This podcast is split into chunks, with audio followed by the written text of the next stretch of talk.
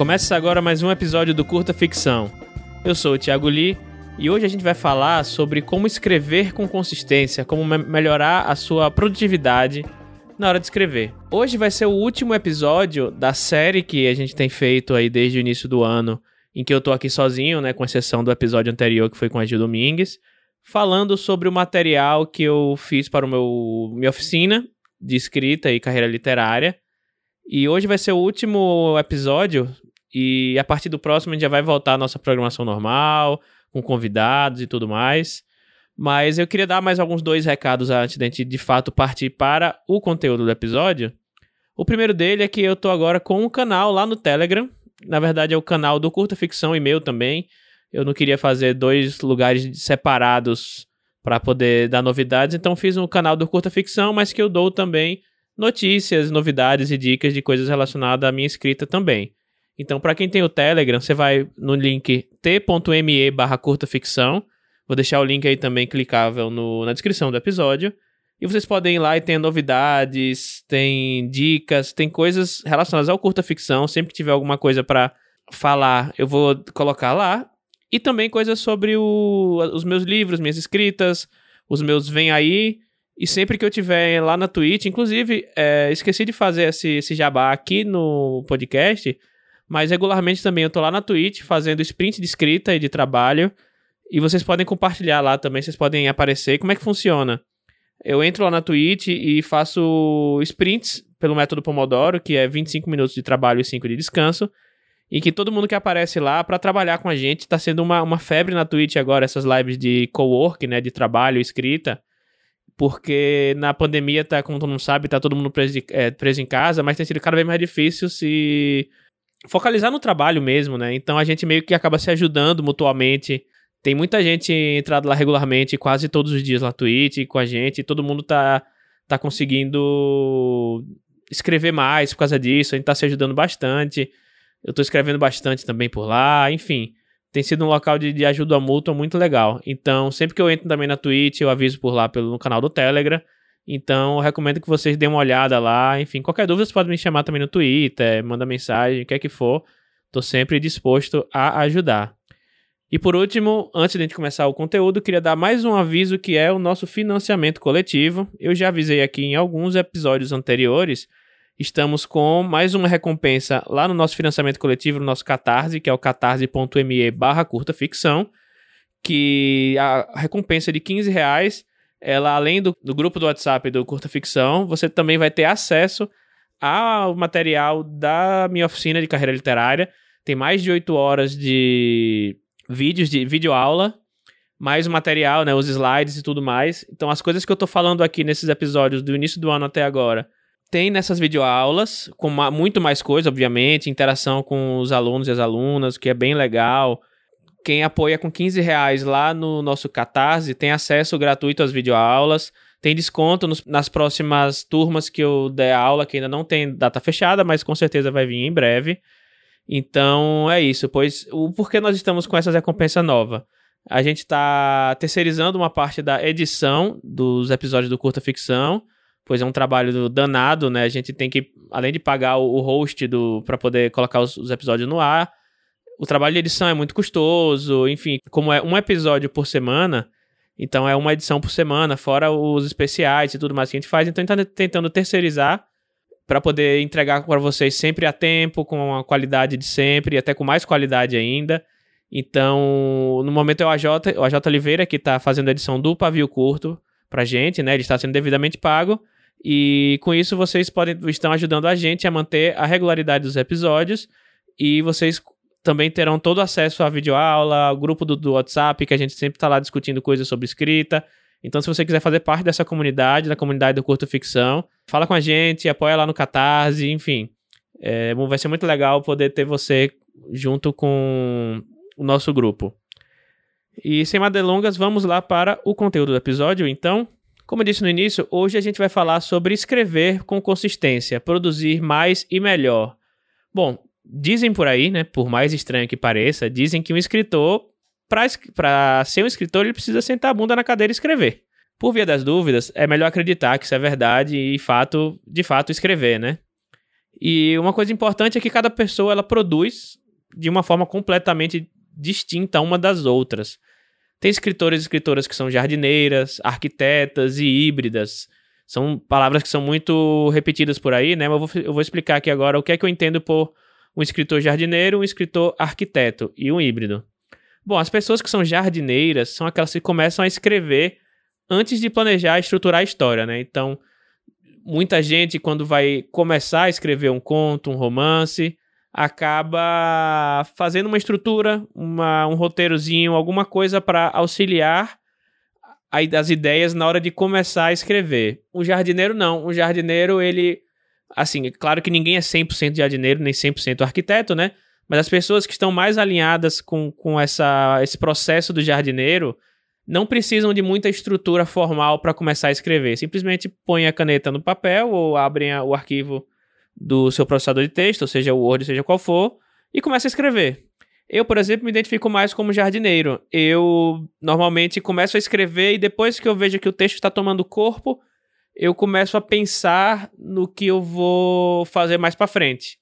Agora que eu já tenho algo escrito, agora que eu já tenho algo um pouco mais sedimentado na minha cabeça, aí sim eu vou pensar em talvez estruturar alguma coisa. E mesmo assim, nunca é nada muito muito complexo. Eu conheço gente que faz ficha de personagem, faz de fato resumos detalhados de cada capítulo.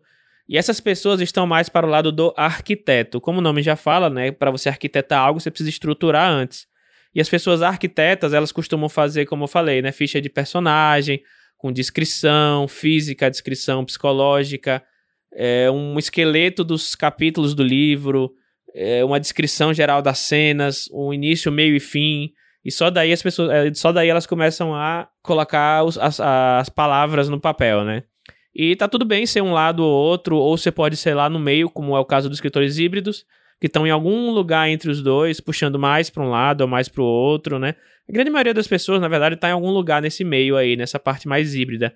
Dificilmente alguém é muito, muito, muito arquiteto, muito, muito jardineiro, mas pode acontecer também. E o que eu queria falar aqui é que tá tudo bem você ser qualquer um ou outro.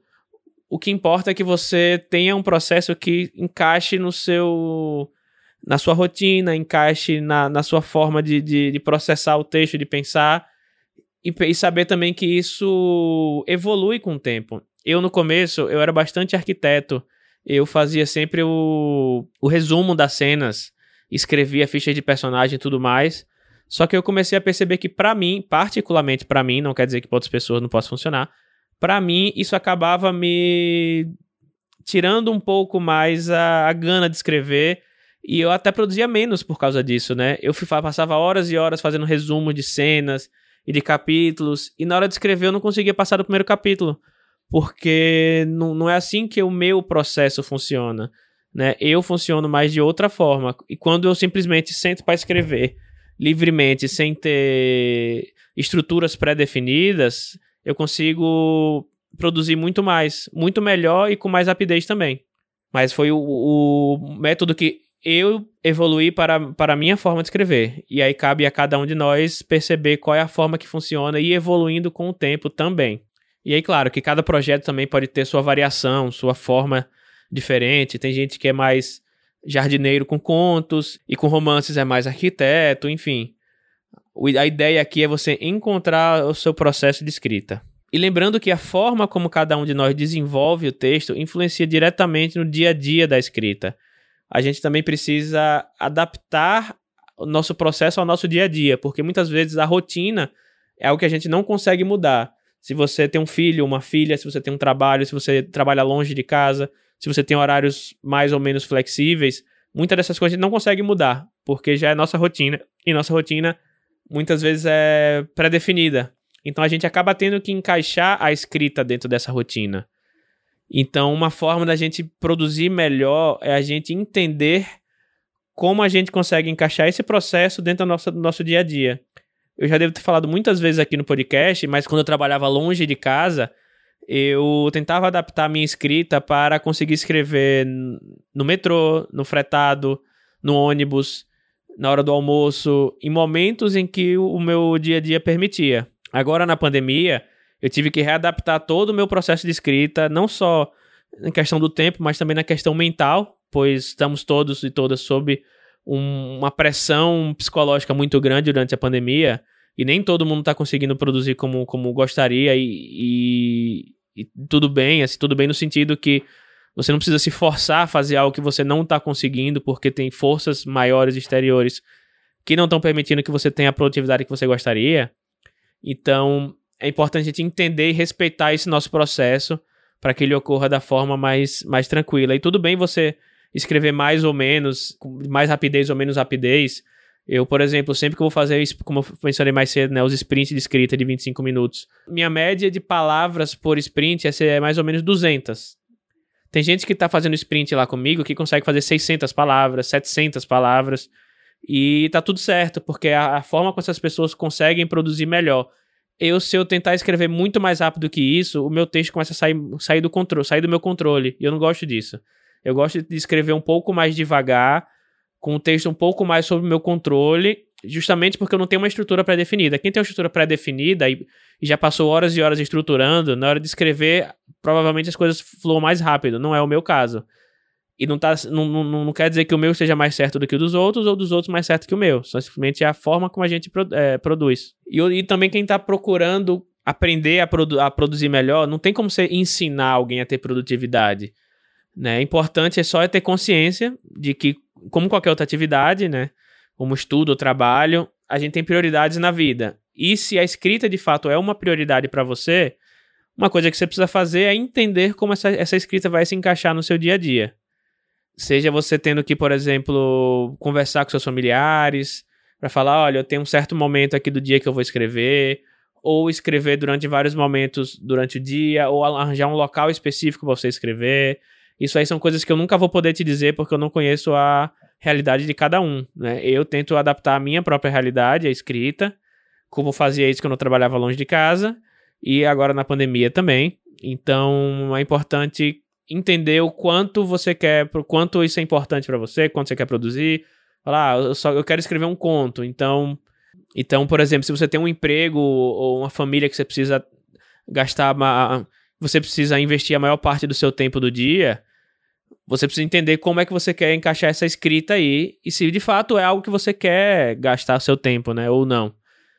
E entenda, entendam, e vamos entendemos também que até mesmo grandes escritores best-seller mantém seu emprego principal em paralelo. É muito difícil a pessoa conseguir largar tudo e viver só direito autoral, principalmente no, no país que a gente está, né, em que a literatura e, e tudo relacionado à cultura vem sendo desmontado dia após dia pelo governo que a gente que a gente tem, né? Então é cada vez mais difícil e, por exemplo, eu não, eu não abro mão do meu, do, meu, do meu emprego, justamente porque é uma forma de segurança para mim e me dá segurança para continuar escrevendo, sabendo que eu, eu no fim do mês vou ter o, o meu dinheiro para poder comprar as minhas coisas e não vou precisar da venda de livros exatamente para poder sobreviver. Isso é um privilégio que eu tenho e por isso eu posso produzir com mais tranquilidade por causa disso. Tá, então vamos levar em consideração que você quer escrever um romance ou um conto e você está se preparando, está arrumando o seu local de trabalho, o seu local de escrita, o seu tempo livre, ou seja o que for, e você quer de fato escrever esse texto. Aqui a gente já falou muitas vezes no, no curta, temos episódios específicos para cada parte do processo, mas só para dar um, um, contexto geral, o que seria um processo de produção de um, de, um, de um texto, de um romance, por exemplo? Quais os passos necessários? Só para poder dar um, um, um, resumão, que foi um resumo que eu dei lá no, na minha oficina, eu vou repetir aqui também. Vamos lá. Primeira coisa que tem que acontecer é você ter um primeiro rascunho do seu texto, né, do início ao fim. E aí tem gente que estrutura antes ou estrutura depois. E tem gente que escreve tudo de uma vez só, vai escrevendo aos poucos. Tem gente que durante o andamento da escrita vai pedindo feedback, escreve, por exemplo, a metade, os primeiros capítulos, manda para alguém fala, é, falar: Ah, o que, é que você tá achando até aqui? Tá bom, não tá? Tem gente que escreve tudo do início ao fim, e só depois que termina é que vai pedir feedback. Tem gente que reescreve várias vezes antes de pedir o primeiro feedback. São formas distintas, porém todas válidas de se escrever, né? E aí, após o primeiro rascunho, você tem o, o, tempo de descanso, que é você deixar o texto descansar e trabalhar em outra coisa, se distanciar do tema, se distanciar da escrita. Isso aí pode durar dias, semanas, anos. Enfim, a depender muito de, da sua realidade, né? Tem gente que faz o primeiro rascunho, descansa, reescreve logo e só depois que manda para alguém fazer uma leitura beta. Tem gente que pede uma leitura beta antes do descanso. Enfim, são várias formas de se produzir. E depois do descanso vem a reescrita, que é, de, que é a palavra meio que autoexplicativa, né? Podem ser duas, três ou muito mais versões distintas do seu texto. E aí tem gente que depois do feedback reescreve mais vezes. E aí depende também de como a pessoa lida com o seu processo, de quantas reescritas são suficientes para que ela se sinta segura com seu texto se outras pessoas também vão ler aquilo que está escrito e vão pedir mais alterações ou não, né? Quem tem um editor, um agente literário, um leitor crítico, algo do tipo. A leitura beta é um outro prazo, né? Que é um olhar de outras pessoas que vão dizer o que gostaram ou o que odiaram no texto. A gente tem um episódio só falando sobre leitura beta. E normalmente a leitura beta é algo que é algo mais amador. Você pede para alguém não de forma paga, normalmente você pede como um favor, como uma troca ou algo do tipo, e a pessoa vai dar uma, digamos assim, um parecer do que ela achou. Normalmente ela vai dizer gostei disso, não gostei disso. Difícil, raramente ela vai indicar, fazer um, um, um, diagnóstico completo do que é o seu texto, porque, como eu falei, muitas vezes é algo amador, a pessoa não está fazendo um trabalho totalmente profissional o que é diferente de uma leitura crítica. Que uma leitura crítica normalmente é algo que já é, que é pago, a não ser que você conheça realmente um leitor crítico que seja disposto a fazer isso de graça para você, que você conheça, que seja seu amigo, mas normalmente é algo que é pago. Né? Se você tiver recursos né, para poder contratar um profissional analisar seu texto mais tecnicamente, é algo que é recomendável, que é alguém que vai de fato fazer um diagnóstico completo do seu texto, o que é que funciona, o que é que não funciona, o porquê funciona ou não funciona, às vezes vai dar sugestões, né? Tudo depender do escopo do trabalho que for feito. E esse trabalho de leitura crítica pode ser feito por um editor, por um mentor, um agente literário, ou um leitor crítico em si que você contrate. E isso é algo que vai, de fato, melhorar a qualidade do seu texto também. E depois de todo esse processo do rascunho, da do descanso, da reescrita, da leitura beta, leitura crítica e mais reescrita, e quando o texto de fato já estiver pronto para ir para os finalmente, Vem aí a preparação e a revisão, que são etapas que são editoriais, que envolvem melhorar a qualidade do texto, remover erros, enfim. Mas aí, normalmente, o conteúdo em si já já está todo escrito. Não vai ter mais alteração no conteúdo, e sim na forma, na linguagem e coisas mais pontuais mesmo para deixar o texto prontinho para ser publicado. E agora o próximo ponto que eu queria falar Algo que eu li, se eu não me engano, no sobre a escrita, sobre a escrita do Stephen King, que ele dá uma dica de escreva todo dia. Bom, pro Stephen King é fácil falar, porque ele é um escritor de renome, que esse é o, o trabalho dele, né? O ofício dele é escrever. Então ele tem mais capacidade de escrever todo dia. Não é a realidade da grande maioria de nós, poder escrever todo dia, mas eu tento levar essa recomendação dele como uma metáfora, como uma analogia de que escrever todo dia não significa de fato sentar a cada dia do ano e escrever, mas sim trabalhar a escrita como prioridade, ter ela todo dia na sua vida, no sentido que, mesmo dias que você não escreve, você pode, você está pensando sobre um texto, você está levando em consideração, você está planejando, você está se programando, né? Você tratar a escrita com seriedade, se for de fato o seu objetivo para tal. Há quem escreva regularmente, no mesmo horário do dia, então todo dia de manhã cedo, ou todo dia à noite, ou tantas vezes por semana, sempre num certo horário específico. Há quem passe semanas sem escrever nada e depois escreva muito de uma vez só e, e despeje muito texto de uma vez só no, no arquivo e depois passava muito tempo sem escrever. Há quem escreve em pequenos intervalos no decorrer do dia ou, por exemplo, eu, eu fazia quando eu, quando eu trabalhava longe de casa, eu escrevia um pouquinho no almoço, escrevia um pouquinho no metrô, escrevia um pouquinho no fretado, escrevia um pouquinho quando chegava em casa, porque eu não tinha muito tempo livre disponível de uma vez só. Eu não tinha duas horas aqui, assim que eu podia sentar e escrever. Eu tinha que tirar 15 minutos ali, 15 minutos aqui, meia hora ali, meia hora aqui. Há quem escreva no celular, há quem escreva no computador, no caderno, Eu já escrevi em todos esses três, continuo escrevendo nos três. Depende da minha rotina, depende do texto, depende de vários fatores. Há quem escreva em casa, longe de qualquer distração, trancado no quarto. Né? Há quem escreva no ônibus, no metrô, na cafeteria. Todos os locais são válidos de se escrever. Há quem escreva no silêncio, há quem escreva ouvindo música. Eu, por exemplo, sempre escrevia no silêncio, mas aí por causa de precisar escrever fora de casa, eu precisava colocar alguma música para poder bloquear o barulho ao redor. No meu caso, sempre música sem vocal, só música instrumental mesmo, só para manter o ambiente e bloquear o ruído ao redor. E como eu falei antes, às vezes se passam anos até que a pessoa finalmente entenda seu processo criativo. Como eu mencionei até no meu caso, muitos passam de jardineiro a arquiteto e vice-versa. Então não tenha medo de mudar o seu processo de escrita se você não estiver confortável com ele atualmente. Até porque se o seu dia a dia, sua rotina mudar, provavelmente você vai ter que mudar também o seu processo de escrita. E não há nenhum problema nisso. É, é totalmente válido. O que importa é que você se sinta confortável e entenda a maneira de que você possa produzir melhor e que se encaixe melhor com a sua realidade. E lembrando que escrever não é apenas abrir o Word ou o caderno. O processo criativo, ele também tem vários significados. Por exemplo, você assistir um filme ou ler um livro é processo criativo. Você está. Vamos fazer uma, uma analogia aqui bem, bem cretina. Está adubando a terra no seu cérebro para poder crescer um texto no futuro. Então, quando você assiste um filme legal, pensa sobre ele, ou lê um livro, principalmente, gente, isso é muito importante, ler um livro criticamente. Eu, eu hoje em dia não consigo mais ler só por diversão. Sempre que eu leio um livro, mesmo que seja por diversão, eu começo a ler ele criticamente, pensando: ah, o que é que o autor fez aqui, o que é que a autora fez aqui, por que é que isso funciona, por que, é que isso é ruim. E, e tentando pensar em maneiras de, de como essa coisa legal que eu li no livro pode ser transportada para minha própria escrita. Ou essa coisa não muito legal que eu li no livro, eu posso fazer, eu posso não evitar esse erro quando for escrever algo similar. Até o fato de descansar depois de um dia corrido é processo criativo também.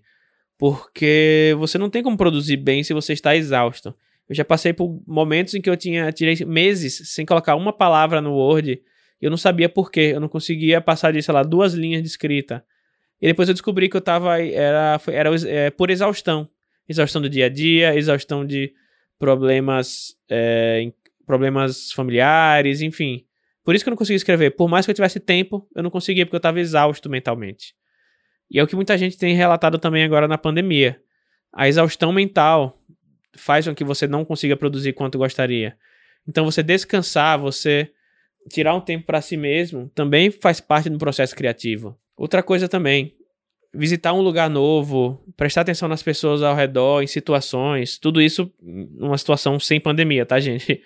É, tô colocando aqui pensando numa situação sem pandemia. Né? Você poder visitar um lugar novo, prestar atenção nas pessoas, ver situações diferentes do, do, do seu dia a dia, ou até mesmo em detalhes de situações corriqueiras. Tudo isso serve como inspiração para você escrever. Então, quando você vê uma situação de, por exemplo, alguém ajudando uma velhinha a atravessar a rua, você pensa, nossa, é, que situação interessante. O que é que tem ali de interessante que, que sirva de, de inspiração para um personagem, para um, uma cena de um livro? É você pensar nessas coisas e saber como colocar em prática essas coisas, pequenas coisas do dia a dia. Estudar sobre assuntos do seu interesse e fatos históricos para buscar inspiração também é processo criativo. Eu dou sempre esse exemplo do George Martin, né, do, das Crônicas de Gelo e Fogo, do Game of Thrones, que basicamente o Game of Thrones ele é a Guerra das Rosas na, no Reino Unido. Que na Guerra das Rosas existiam os York e os Lancaster, que são, entre aspas, os Stark e os Lannister.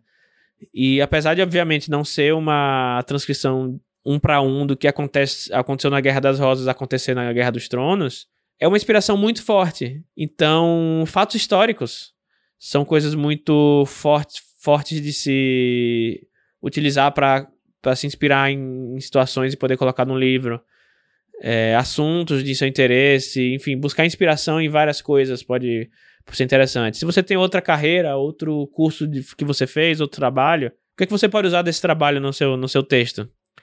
Eu trabalho com TI também.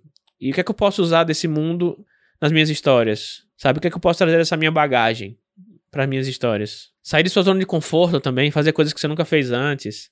Se você nunca foi à praia, por exemplo, você tem a possibilidade de ir pra praia, tente fazer isso uma vez.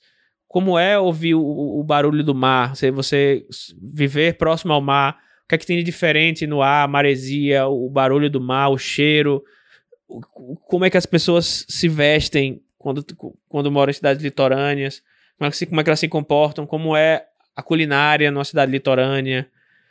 É, todo esse tipo de coisas que estão fora da sua realidade, se, se sua realidade não for morar próximo ao mar, como é que isso impacta na vida das pessoas e isso pode te inspirar a escrever histórias diferentes das, da que vocês costumam escrever.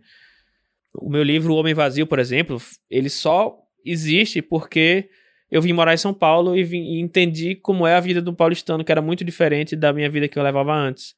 E tudo isso, esse choque de realidade, foi o que me fez ter inspiração para escrever o livro. Outra coisa é passar um tempo com seus familiares e amigos, né? Um tempo legal, conversar, ouvir histórias, ouvir causos, rir, todo esse tipo de coisa também serve como inspiração para você escrever e relembrar de coisas que aconteceram anteriormente. Também são coisas que você pode utilizar como inspiração.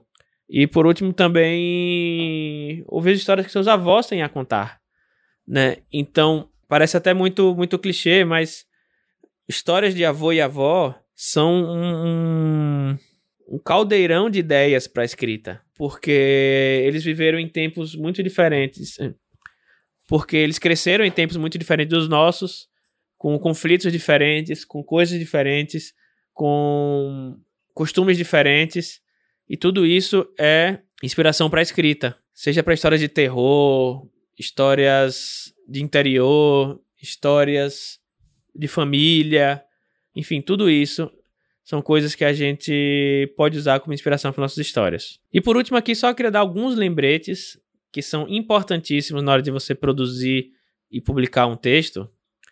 Tudo isso que eu falei nos outros episódios sobre integrar uma comunidade, criar uma base de leitores, praticar escrita, enviar texto para submissão, divulgar e fazer o marketing do seu trabalho. Tudo isso só serve se você tiver um texto pronto seja para publicação independente, seja para enviar para uma revista ou para editoras, ou pelo menos para ter o feedback de outras pessoas. Se você não tem um texto pronto, nada do que eu falei nos outros cinco episódios tem uma razão. O primeiro passo de você tentar a sua carreira como escritor ou como escritora é que você tenha um texto do início ao fim. Seja um conto, seja um romance, seja o que for. Tudo começa do texto. E com o texto finalizado, aí você, aí meu amigo, você pode trabalhar ele, você pode enviar para outras pessoas lerem, você pode mandar para editoras, para agentes, para revistas, você pode publicar independente, você pode fazer de tudo. Mas nada disso acontece se você não tem um texto pronto. Então, por isso que é muito importante, se é a sua ideia de fato seguir com a carreira de escrita, o primeiro passo é você ter um texto pronto. E espero que esses seis episódios tenham ajudado você a pensar em como ter um texto pronto para que você possa tomar os outros passos, que é divulgar, é criar base de leitores, é criar uma comunidade, seja lá o que for. Então, deixa o seu ego de lado quando alguém for ler seu texto, principalmente se for alguém profissional, se você é alguém que você sabe que é um profissional de fato, um leitor crítico, que, for, que te indicaram, ou alguém que você sabe que tem uma carreira, deixa seu ego de lado quando forem te dar o feedback. Se for realmente a pessoa profissional, dificilmente vai te dar um feedback grosseiro ou que não tem relevância. Você pode até ficar triste se for um feedback que, que tenha muitas coisas a se consertar, mas nunca vai ser um feedback pessoal, é um feedback ao texto. Então, para, respira. Se tiver que desabafar para alguém, desabafa. E pensa um pouco sobre os, o feedback que você recebeu e como você pode usar isso para melhorar o seu texto. E não apenas falar, putz, eu acho que ficaria melhor assim, vou manter assim. Pode ser até que fique, pode ser que você chegue nessa conclusão de não, eu prefiro o jeito que tá, por motivos A, B ou C. Mas dá uma pensada, quando for decidir, tente decidir sem o ego e ver o que é melhor para o texto, não só para o que você pensa que é. Eu muitas vezes já tive essa questão de eu queria coisas que eu escrevi, por exemplo, eu queria muito que tivesse uma cena de um enterro para um certo texto. E eu gostava muito, era muito pessoal para mim essa cena do enterro. E só que não encaixava com a história não fazia muito sentido, não, não fazia sentido na, na, no andamento, no ritmo da narrativa. a história não ia para lugar nenhum com esse enterro. E eu acabei tirando do texto, porque era apenas algo que eu queria tirar da minha cabeça e colocar no papel. E eu fiz, eu coloquei no papel. Só que não encaixava no texto final. Então eu tirei do texto final e o, o texto ficou melhor por causa disso, mesmo eu gostando muito daquela cena. Mas pelo menos eu tirei essa cena da cabeça e, coloquei no papel. Claro que agora tá num, na, só na, no meu Google Docs aqui, numa versão anterior, não tá publicada, mas o texto ficou melhor sem ele. E eu deixei o ego de lado e fui com o que os feedbacks tinham me falado. Aquela cena não, não encaixava no texto final. E por último, só dizer que nenhum texto nunca está 100% pronto. Até grandes livros publicados por editora, provavelmente os autores devem olhar para eles hoje em dia e falar: eu poderia mexer nisso mais um pouco, eu poderia mudar alguma coisa. Mas uma hora alguém precisa deixar o texto ir, né? Alguém precisa deixar o texto seguir seu caminho e ser publicado ou, ou não, ou você fazer outra coisa. Todos os meus livros que eu publiquei até hoje, eu releio eles e penso que tem coisa que eu poderia mudar se eu pudesse. Se eu fizesse uma versão atualizada, eu mudaria com certeza. Mas como não é o caso, ele tá lá. Né? E, mas, ah, mas como é que você sabe se o texto está 100% pronto ou não? Primeiro que você nunca sabe, mas o que eu tento sempre usar como critério é Converse com seus pares para saber se o texto está publicável ou não. Se você tem alguém, por exemplo, se você tem um agente literário, é muito mais fácil, porque o seu agente vai te dizer se o texto está tá, tá pronto ou não. É, se você tem um, um editor, algo do tipo, essa pessoa profissional vai te dizer se está pronto ou não. Um leitor crítico, você pode perguntar o que, é que você acha. Você acha que o texto está pronto ou não está pronto? Né? Ah, mas se você não, não tiver nenhuma dessas pessoas para te ajudar, pense num, no seu leitor beta. Pergunta o que, é que você acha é, um leitor beta e pergunte com, com, fran com franqueza mesmo. Olha, você acha que precisa mudar muito? Precisa mudar pouca coisa? Sabe? Quantas reescritas você acha que ainda dá pra, dá pra deixar o texto legal, sabe? É, vai muito do feeling, vai, mas vai muito também do que outras pessoas acham que tá, porque é muito difícil você saber se tá pronto ou não. Então, veja a opinião de outras pessoas para bater o martelo e dizer se o texto está publicável ou não está publicável. Porque pronto, pronto, ele nunca vai estar. Tá.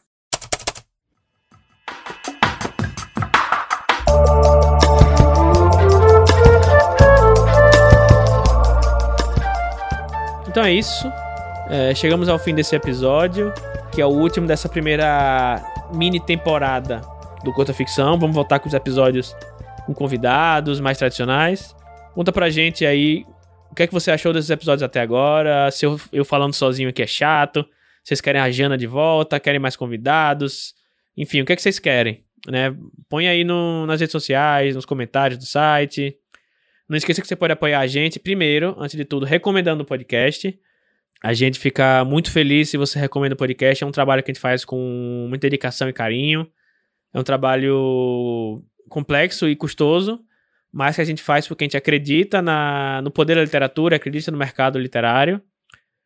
É, segundo, você pode avaliar o, o curso ficção dos seus agregadores, principalmente lá no, no iTunes, que tem um localzinho para fazer avaliar. E você pode apoiar nosso financiamento coletivo via Catarse como eu falei lá no começo, no catarse.me barra curta ficção, a partir de 5 reais ao mês ou até 15 reais. Os links todos vão estar na descrição. E para fechar esse episódio, a gente vai dar um agradecimento especial e nominal para todos os apoiadores do nível novela em diante, que são eles: Ailton Borges, Alessandra Silva Rocha, Alan Saldanha Vital, Amanda Pavani, Amanda Pina, Amanda Silva Martins, Ana Lúcia Merege Correia, Ana Rush, Ariel Ares, Brena Gentil Rezende, Bruno Miller, Caio Henrique Amaro, Camila Piva, Carolina Vidal, Caroline Fronza, Conte Histórias, Danilo Henrique, de Toledo, Diana Passi, Ednei Antônio Bruscagem Pim, Elvis Rodrigues, Fabiana Ferraz Nogueira, Fábio Bito Teles, Fábio Cunha, Fernanda Castro, Gleison Cipriano, Guilherme Lopes Lacerda da Silva, Israel Santos Pinho, Jefferson Alberto Ferreira, Jonathan Marques, Jonas Furtado Dias, Juarez Inácio Pedrosa Júnior, Lucas Brito Silva, Kianja Ali, Luiz J. Lune Walker, Max Leite, Nikellen Viter, Nessa Guedes, Olivia Melo Lober Ferreira, Pacha Urbano, Paula Assis Zerlotini, Rafael Andrade, Renan Santos, Ricardo Balbino de Souza, Rubens Travassos Augusto Filho, Samuel Muca, Santiago Santos, Simone Paulino, Thaís Messora e Tiago Ambrosio Lage. Então, nosso muito obrigado a todos vocês. E só para finalizar aqui o meu jabá, para quem acompanhou os últimos episódios, sabem que o Farras Fantásticas já está no ar. O Farras Fantásticas é um financiamento coletivo para uma antologia da editora Corvos, que são contos sobre festas regionais nordestinas misturadas com a fantasia. de todos os nove estados do Nordeste. No caso, o meu conto lá conta sobre uma festa regional lá do estado de Sergipe. E está lá no catarse.me barra farras. Já estamos, pelo menos no momento que eu gravo esse podcast, estamos em mais de 80%. Ainda tem um bom caminho para percorrer pela frente. E quando a gente chegar em 100%, eu creio que vai ter metas, metas estendidas, vai ter muita coisa. E o trabalho está fantástico. Dê uma olhada na capa lá, tá muito legal. Então eu acho que vocês vão gostar bastante. E é um trabalho feito por 100% de pessoas nordestinas. Então é, recomendo que vocês deem uma olhada lá e apoiem. Então, muito obrigado por acompanhar até aqui. Esse foi mais um episódio do Curta Ficção, o podcast de escrita que cabe no seu tempo. Eu sou o Thiago Lee e a gente se vê daqui a duas semanas. Um abraço.